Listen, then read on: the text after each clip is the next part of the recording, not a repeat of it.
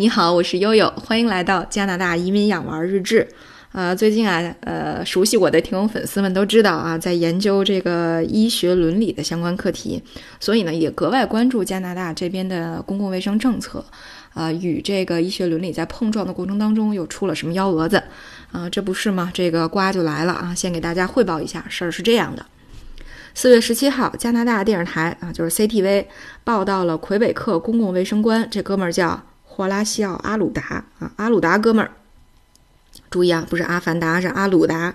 在上周五，实际上是上上个周五的新闻发布会上，他说什么呢？由于新冠病毒在儿童群体中出现重症的情况非常罕见，因此支持省长弗朗索瓦·格莱特在五月四日之前重新开放学校和日托的提议，使得儿童感染病毒啊，并进行免疫。亲们，五月四日不远了啊！那么这样呢，来帮助社会更广泛的控制疫情。他的原话，同志们是这样说的：在我看来，由于有更多的孩子会自然免疫这种疾病，因此他们就不会成为威胁老人健康的活跃带菌者。甚至他还提到，有证据表明这可以作为一种准疫苗的接种策略。哎呀，此番把孩子做成药人的操作，无疑激怒了当地的家长朋友们和教师工会。那么，工位专家也强调，其中的伦理问题是有待考量的。反对的声音排山倒海而来啊，主要有三点：一个呢是来自家长群体的质疑，就是孩子面临的风险要如何评估啊，对吧？孩子回家以后把病毒传播给年长的亲戚亲人，该怎么办呢？那么还有来自教师群体的质疑啊，以魁北克的这个呃教师工会主席呃为代表，他说：如何保护年龄较大和体质较弱的教师免受感染呢？啊，如何在拥挤的教室、自助餐厅和校车中保持社交距离呢？在也有看来，这几乎是不可能的。那么还有来自这个工位专家的质疑，这是以多伦多大学医药学院教授艾利森·汤姆森为代表的。他说：“让孩子在学校中接触这个新冠的病毒，与强制性接触疫苗啊，接种疫苗，这是两码事儿啊。这不是通过疫苗获得的免疫力，而是通过自然获得的免疫力。也就是说什么呢？孩子们首先要生病才能获得免疫力。那么现在我们也不知道他们能不能获得免疫力，会不会传给接触的成年人。”啊，这是一个风险很大的疾病策略。那么，根据《纽约时报》三月十七号的报道，儿童罹患这个新冠肺炎依然有可能转成危重的。那么，四月二号呢？美国确认了两例婴儿因为感染新冠肺炎病毒而死亡的事件。那么，截止到四月十七号，啊，就上个周五，那么加拿大依然有八百八十四名低于十九岁的感染者，那死亡案例是不详的，他没有报道。所以，综上所述呢，你也很难评估儿童率先建立群体免疫这项政策的风险与收益。即使成功了，也很难评估儿童自然获得的免疫力。也就是说，所谓的准疫苗能否应对病毒的迭代啊，亲们，连疫苗都无法解决这个问题，或者说无法解释这个问题呢？现在，那么准疫苗能不能面对？哎，不想说什么了。好在在巨大的声浪当中啊，省长对五月四号开学的乐观态度终于有所减缓了啊，也就是说，他说了，除非是卫生厅的官员认为可行啊，或让他确信学校不会对儿童和教室构成威胁的话，否则呢，这个学校会一直关闭的。也就是说，这个是目前告暂告一个段落啊，大家还在不断的观察这个加拿大政府，包括魁北克政府对这件事情的呃态度啊。但是呢，也让悠悠联想到了在西方医学的发展史中啊，有关疫苗和这个医学伦理激烈对抗的经典案例啊，给大家科普一下啊，特别是那些造福了世世代代千千万万人的疫苗前辈们，也曾经有过违反伦常的黑历史啊。这其中最著名的就是乙肝疫苗和智障儿童的故事，不知道大家有没有听过啊？又在这里面啊，有可能在这个很多的这个呃医生和护士的听友面前啊，班门弄斧一下了。呃，如果有什么啊讲的不妥当的，还请大大家给我这个提建议啊。那么话说，在一九五五年，美国有一个儿科医生叫索尔克鲁格曼，这个博士呢，在纽约史泰史泰登岛的叫柳树溪，叫 Willowbrook 啊，这是一个州立的智障儿童学校。那么在这个学校里呢，当时这个肝肝炎传播的非常的猖獗，所以他就进行了一项这个对于肝炎的研究，而这个研究呢，持续了十五年，终于呢，成功的研制出了乙肝疫苗。啊，在当时呢，这个学校有超过百分之九十的孩子被感染了。因为传染高发，所以被选为实验场所。其实我在看到这儿的时候啊，又就有一个有一个疑问哈，呃，如果这个专家能给我解释一下最好，为什么百分之九十儿童被感染了还没有建立群体免疫呢？这个还经过了十五年的研究才研发出了疫苗呢？啊，所以正像我今天早上看到有的专家说，这个这个这个非典到现在也没有疫苗。是吧？也就是说，有很可能有些病它就没有有效的疫苗，或者说可能需需要漫长的时间才能研发出来。而在这个过程当中，这些群体并没有建立起这个如如我们所预料那般的群体免疫啊！哎，真是个谜。那么这个这个当时啊，有呃有这个七百多个小孩参加了这项实验啊，被被分为了两组，一组呢。是实验组是在校生啊，大部分已经感染了肝炎，那么研究人员就为他们注入了保护性抗体，当时注射的是这个丙种球蛋白，就丙球，那么去和对照组没有注射过丙球的孩子进行这个比较，以观察他们对肝炎的免疫程度。那么此外呢，研究人员接纳的还接纳了新的入学儿童，然后故意让他们和已经染病的孩子那里呢去，呃，去看看他们能不能感染上这个肝炎病毒啊。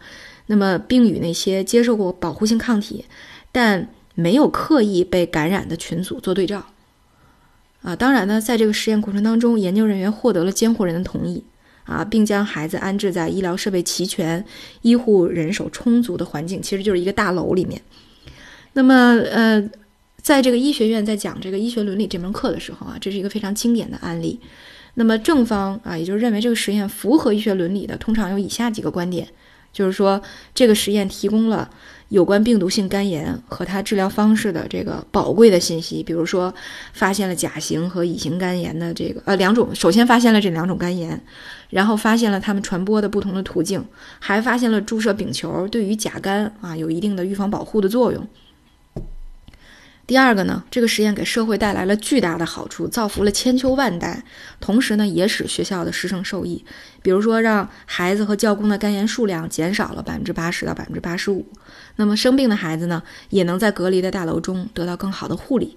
那么第三个就是说，这个实验总风险是可控的，因为校内的肝炎的感染率极高，因此你参加还是不参加研究，这个传染的概率是一样的。啊，可能也就是说，你参加了，可能救治的得到的救治会更好。那么，此外，实验中使用低剂量的病毒产生的症状呢，也低于自然的感染啊。在这里，我的心又瑟缩了一下。我的天哪，这个低剂低剂量病毒的这个免疫反应，远远要比自然免疫反应要低得多。唉。然后再下一个论点是说，研究方案呢是经过了州啊、大学和联邦的审查委员会的审查和批准的啊。最后呢，他们的孩子啊，还他们孩子的父母也都书面同意了这个研究，这是正方的观点。那么反方也就是说认为他是违反了啊医学伦理的观点是怎么说的呢？他是首先说这个智障儿童是没有办法了解这项研究的风险的啊，这是天然的，这是基础的问题。第二个就是说，他们的父母是为过度诱导才签订同意书的。比如说，在一九六四年，学校一方面以人满为患停止了招生，而另外一方面，一些等待入学的新生父母啊，却被通知说，我们的肝炎病房还可以接收，想要进入学校几乎别无选择啊。而这个正是这项研究在后世备受诟病和抨击的地方。那么第三个。研究中确实有意使智障儿童感染了肝炎病毒。第四个，在这个之前并没有对成人群体的研究，校方有一千多名成人的教工感染的情况比例是一样的。那么为什么却却先对智障的儿童进行研究呢？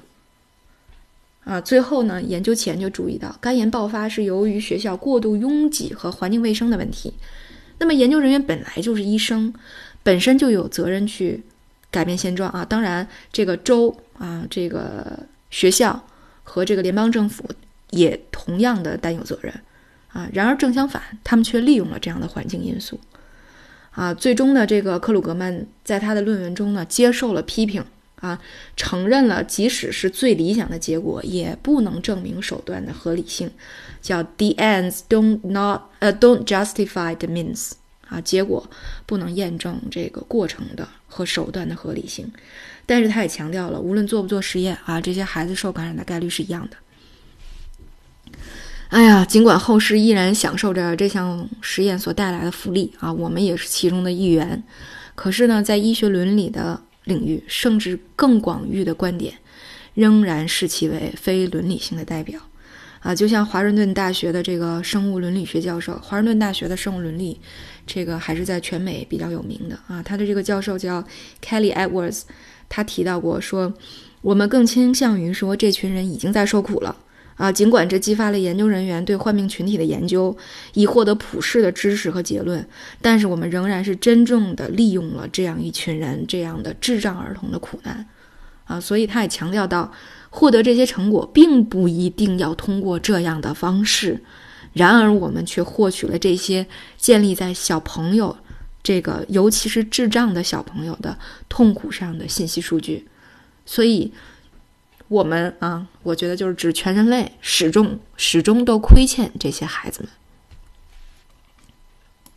在这个一九七零年啊到二零二零年啊，咱们这一数已经过去半个世纪了，我们又站在了这个类似的关键隘口啊，一场突如其来。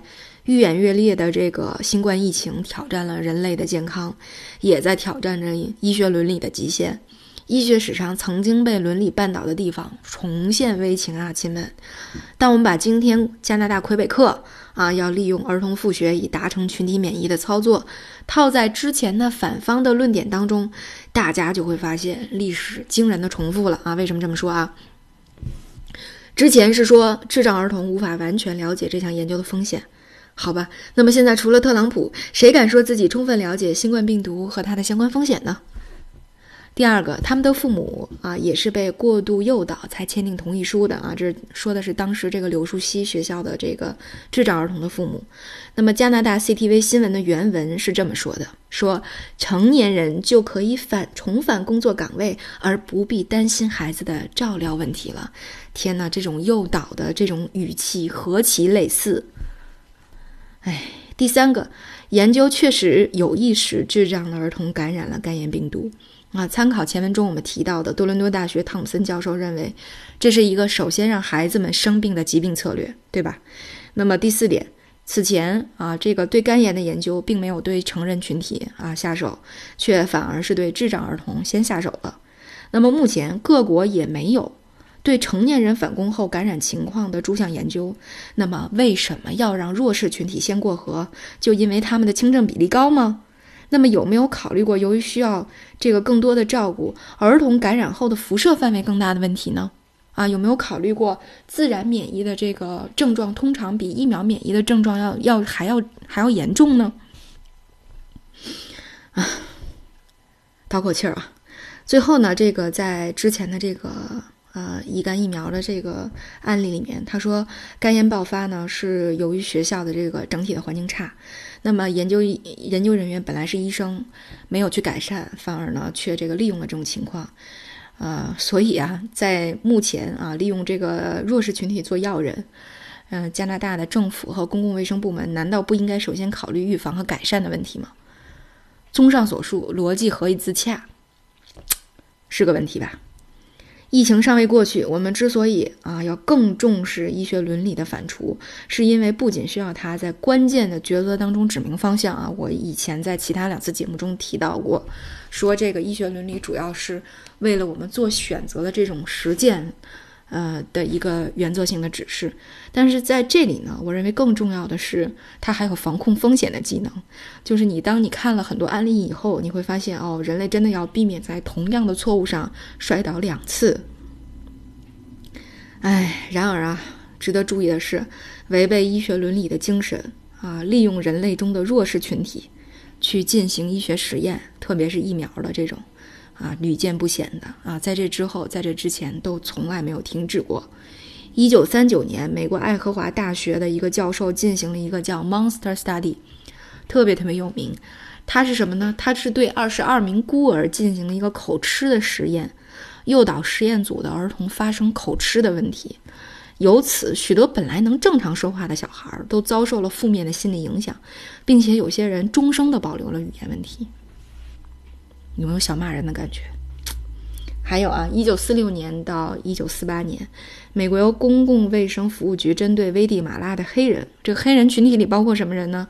包括囚犯，包括精神病，包括女性啊，这个主要是这个性工作者，展开了梅毒的实验，以检查青霉素对梅毒的治疗效果。而参与者根本不知情，在六百九十六名感染者当中，有三分之一的人根本就没有得到过有效的治疗。二零一零年，我不知道大家有没有印象，奥巴马啊，当时的总统是奥巴马，对该事件啊向危地马拉正式道歉。现在 YouTube 上还能搜到视频。那么，一九五五年，避孕药的发明家平克斯在波德黎各的女性身上进行了测试，而没有告知他们参与了临床实验，以及这个药是有潜在和危险的副作用的。